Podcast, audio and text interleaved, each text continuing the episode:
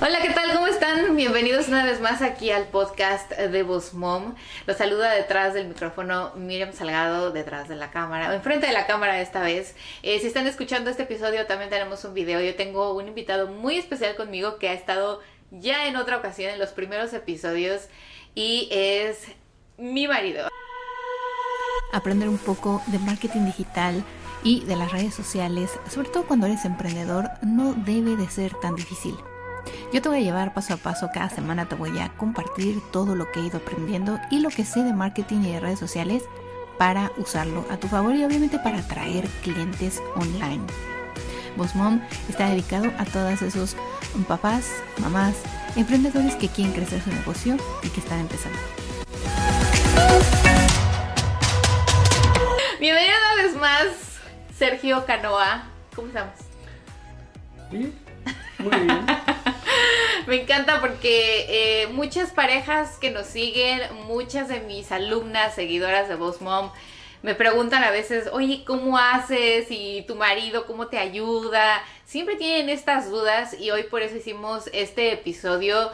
Eh, es un poco relajado, estamos aquí en la sala de juegos, vamos a darnos un break para hacer esta entrevista. Bueno, no es una entrevista, es una charla. Pero para los que no conocen a Sergio, a mi marido, eh, me gustaría que platicaras un poquito quién eres, qué haces, eh, cómo, cómo surge que seamos socios y de ahí, bueno, vamos a empezar a platicarles un poquito más acerca de cómo hemos llevado esta cuarentena y sobrevivido juntos. Bueno, como ya había dicho, mi nombre es Sergio Canoa. cuando me preguntan de dónde soy, a veces no sé bien cómo contestar porque crecí en Alemania, pero soy portugués. Me fui a vivir un tiempo en, a España, luego a Londres y ahora estamos aquí en Estados Unidos, así que de todos lados somos. Tengo una vida, uh, ¿cómo se dice? Una vida en el trabajo ah, corporativo, así que antes de la cuarentena, la vida era completamente distinta porque tenía mi, mi ida al trabajo, mi regreso al trabajo, las horas que te, que te eches en el camino, uh, el tiempo que tienes que invertir a prepararte y a desconectarte cuando llegas a casa. O sea que es una vida bastante programada, con los tiempos adecuados que se requieren. Y bueno, nada que ver con, con el tiempo en COVID porque cambió. Cambió completamente.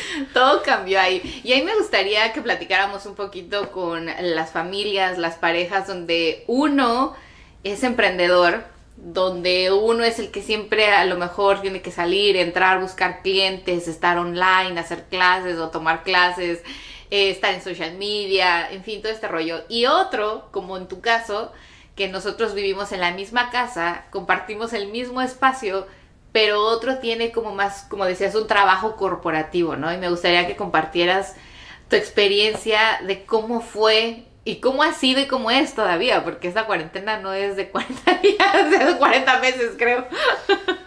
Cuando recién anunciaron que teníamos que quedarnos en casa por la cuarentena, que según primero eran digamos, un par de días, un par de semanas eh, y luego anunciaron que realmente va a tardar más tiempo. Entonces, de mi lado corporativo, como tenemos relación con vendedores, con otras empresas, ah, nos tocó a vivir eso a nivel mundial, entonces afectó no solo nuestro propio trabajo, sino también la gente que trabaja con nosotros. Entonces, por ese lado, había trabajo adicional, ah, mucho más trabajo que, se hacía antes, y después la planeación de trabajar desde remoto. No solo para nosotros, sino también para la gente que trabaja con nosotros y encajarlo en la vida que uno venía trayendo, con todo el plan, con todos los horarios, con los niños, que de repente todo el mundo estaba en casa. Entonces creo que una cosa importante es que se, que se revisa nuevamente las prioridades que uno trae y, los horarios que uno venía haciendo. Creo que para nosotros fue primeramente el cambio de tener cada uno su espacio para poder trabajar, porque al final cuando estás en el trabajo y tienes tus reuniones, no tienes los niños gritando atrás, lo que hoy día sí traes. Y, bueno, ah, de hecho en el trabajo ahora traemos la broma que el, el, ruido de fondo es distinto hoy día, porque cada uno tiene o perros o niños o algo gritando cuando no está en, en mute. Ah, pero cada uno se acostumbró, pero creo que el, el tema más grande es realmente rehacer tu día a día. Creo que es importante también de revisar tus prioridades que traes, porque al final muchas cosas no hacías porque perdías el tiempo en el camino o te echabas horas a prepararte y luego regresar a la casa desconectarte, o sea, todo eso toma tiempo. Y ahora como, como ya no lo haces, eh, ya te despiertas y básicamente te sientas en la computadora y empiezas a trabajar, eh, es un poco distinto. Eso es verdad. Y algo, algo que me gusta que mencionaste, que seguramente a muchos les pasó, es que se encontraron en el mismo espacio. Eh, cada uno tenía a lo mejor sus reuniones, sus meetings. Había alguien que tenía que trabajar online con el teléfono, la computadora y el otro tenía que estar con los niños porque eh, los niños ahora ya van a la escuela, no todos, pero tuvimos como cuatro o cinco meses que los niños estuvieron en casa las 24 horas del día. Entonces, a mí me gustaría que, como dice Sergio, se den un tiempo también para ver, evaluar y se pongan espacios. Algo que creo que nos funcionó es eso, ¿no? Que, que pusimos espacios, pusimos como que yo me hago cargo de los niños tal, a tal hora, después te dabas breaks para tomar un café, nos encontrábamos en la cocina, porque surgía que también a veces te sientas y te pierdes trabajando, o sea, te puedes quedar ahí horas y cuando ves ya son las 6, 7 de la tarde. es un tema también bastante importante porque lo que, lo que pasó en nuestra vida corporativa es que la gente de repente ah, se olvidaba de conectar y desconectar, o sea, se sentaba y luego se perdía, como dices, en el trabajo. Ah, hasta un punto que nuestro director también llegó a, a revisar los tiempos de conectividad de la gente y dijo, no, hay gente que está conectado demasiado tiempo. porque algunos se toman su tiempo para, para arreglar sus cosas o, o no sé, o, o, trabajan más por la situación, ah, pero es un tema que uno tiene que, como dicen en inglés, ¿no? Work-life balance, uno tiene que hacer por sí propio, nadie le va a hacer por uno entonces uno tiene que decidir, esto es la hora que me conecto, esto es la hora que hago mis breaks y esta es la hora que desconecto.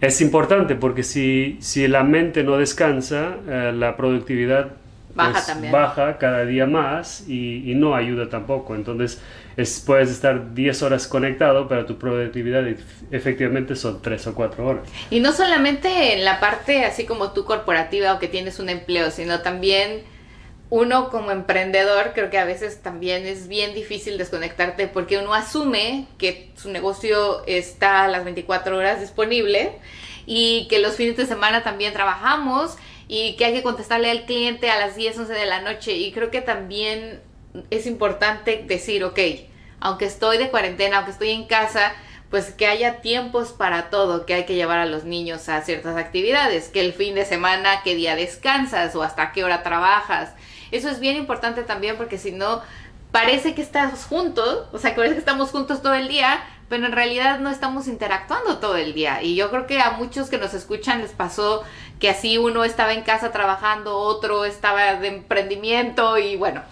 Hablando de otro tema eh, respecto a esto del COVID y de cómo hemos sobrellevado la situación nosotros en, casa con nuestro negocio, eh, yo quiero que tú también a lo mejor compartas con los que nos escuchan, ya sea el esposo o la esposa, que es como tú, que trabajas en un corporativo, ¿cómo la llevas conmigo?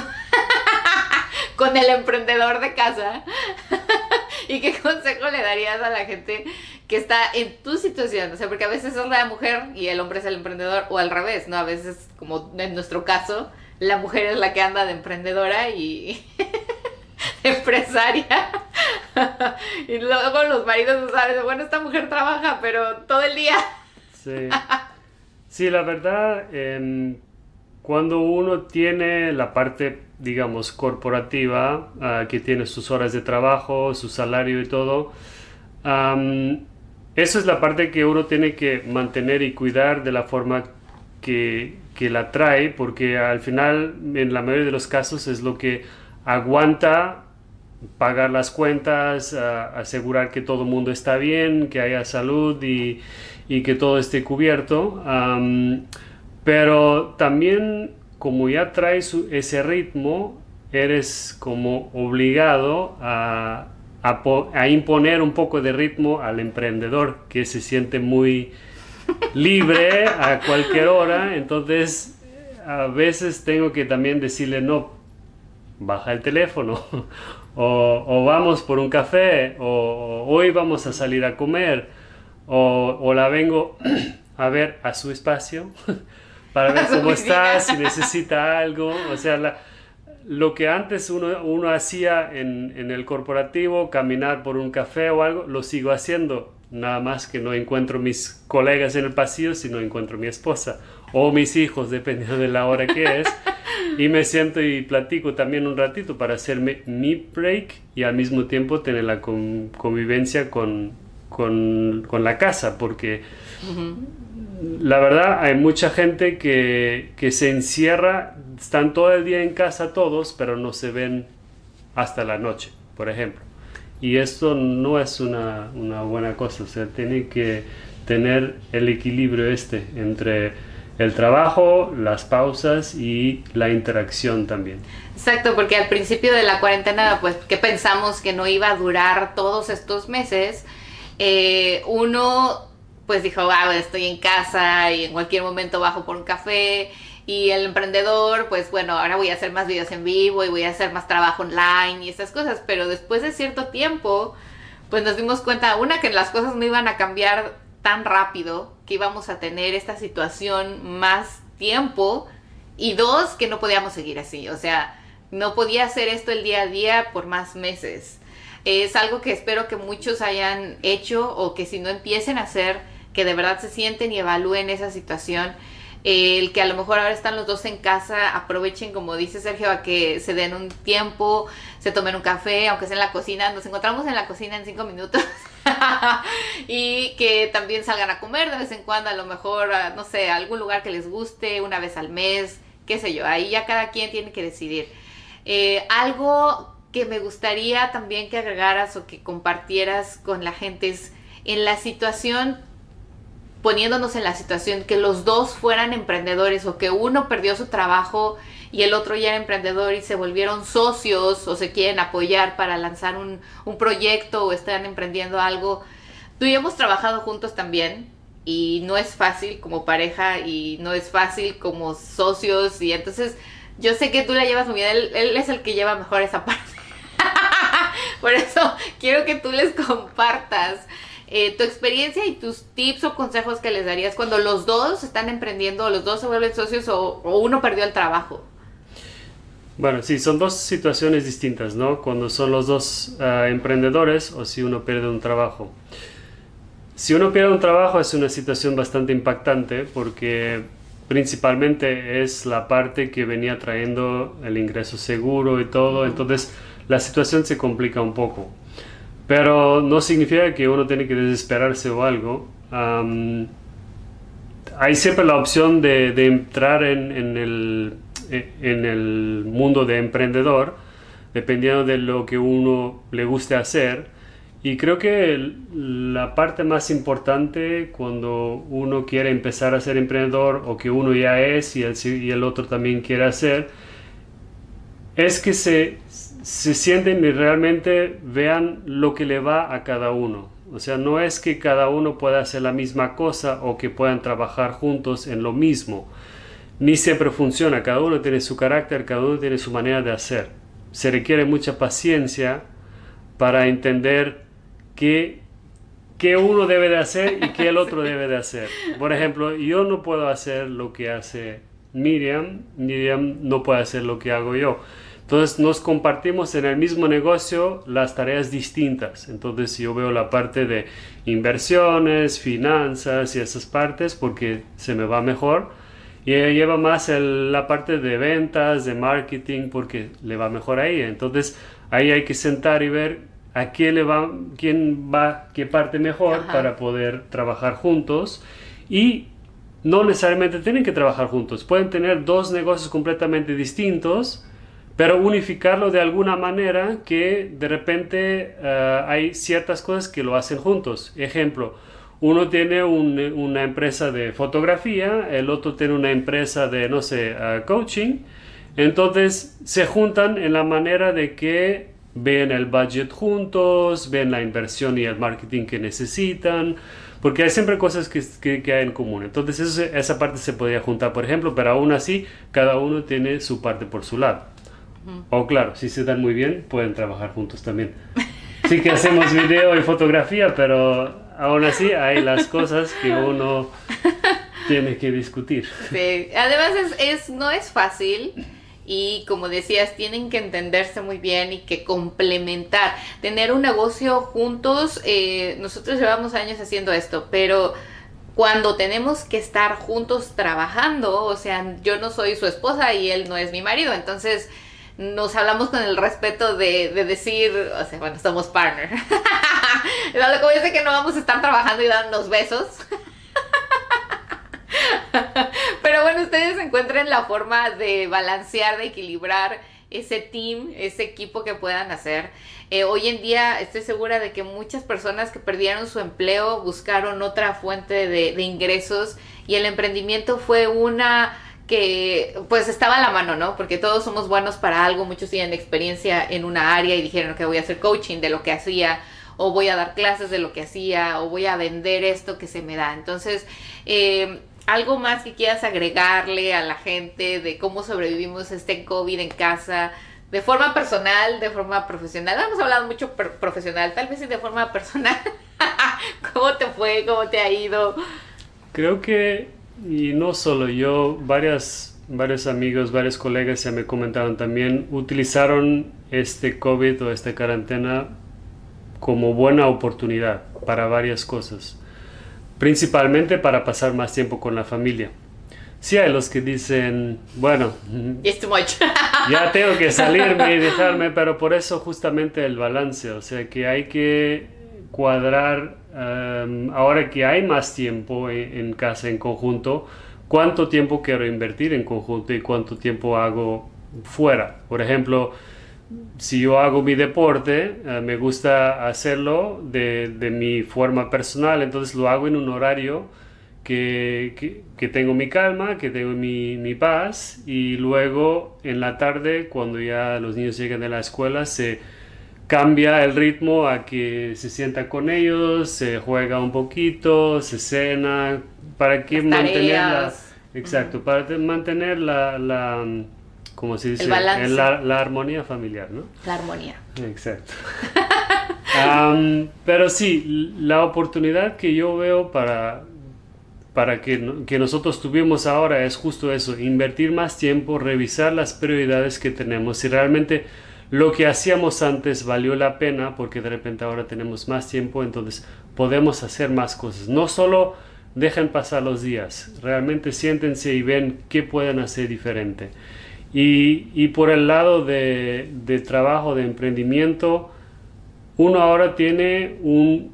La vida va a cambiar en general para todos. Mucha más gente va a trabajar desde casa. Van a abrir mucho más puestos de trabajo para trabajar desde casa. Entonces, la oportunidad de utilizar y reducir el tiempo que uno se prepara, se maneja, tiene que ir aquí y acá, se va a reducir, se va a dar más tiempo para hacer cosas. Entonces es como una, una oportunidad de rehacerse. Es como que el COVID vino a parar al mundo, a ponerle un freno de mano y decir, no, todo el mundo se sienta en casa ahora, refleja en lo que venía haciendo, donde venía corriendo, para realmente tomar y ver si está en el camino correcto, para ver si se tiene que desviar, tiene que cambiar algo o, o qué es realmente que venía haciendo, porque muchas veces venimos corriendo y cuando miramos para atrás no sabemos ni de, qué venimos a correr. sí, es verdad, así que esta es la mejor oportunidad para que ustedes se reinventen, vuelvan a agarrar el camino. Eh, Espero que esto, esta plática les sirva, les ayude, les deje algo.